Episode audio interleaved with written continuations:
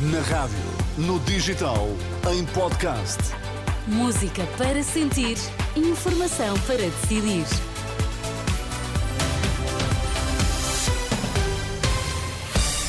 Anabela Góis com as notícias das quatro na Renascença. Quais são os temas em destaque, Anabela?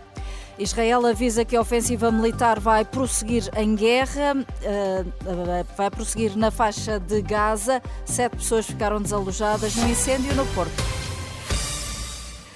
O primeiro-ministro israelita avisa que a guerra na faixa de Gaza não está perto do fim. Dirigindo-se a membros do seu partido, Benjamin Netanyahu anunciou que vai expandir a ofensiva terrestre nos próximos dias, reforçando que será uma longa batalha. A mensagem foi deixada depois de uma visita às tropas israelitas que lutam em Gaza e coincide com a apresentação por parte do Egito de uma proposta ambiciosa para acabar com a guerra entre Israel e o grupo islâmico Hamas. De acordo com fontes egípcias e europeias, a proposta prevê um cessar-fogo uma libertação faseada de reféns e a criação de um governo palestiniano de especialistas que administrariam a faixa de Gaza e a Cisjordânia ocupada.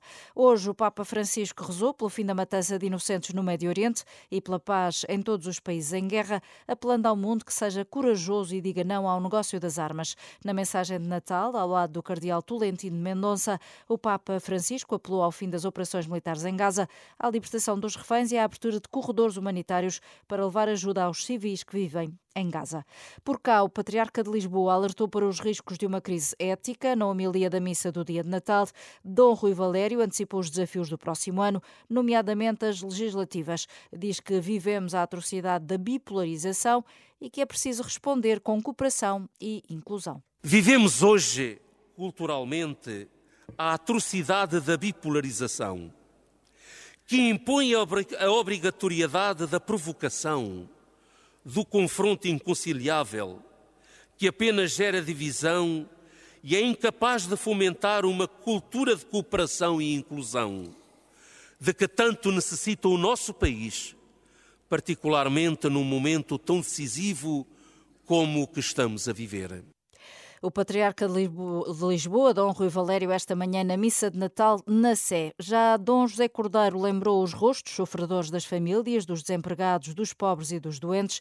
Na missa de Natal, na Sé de Braga, que foi transmitida na Renascença, o arcebispo pediu aos cristãos que promovam relações solidárias e de proximidade com aqueles que são a manifestação das chagas de Deus. Dom José Cordeiro pediu oração por todos os que sofrem com as guerras e com as consequências da pobreza.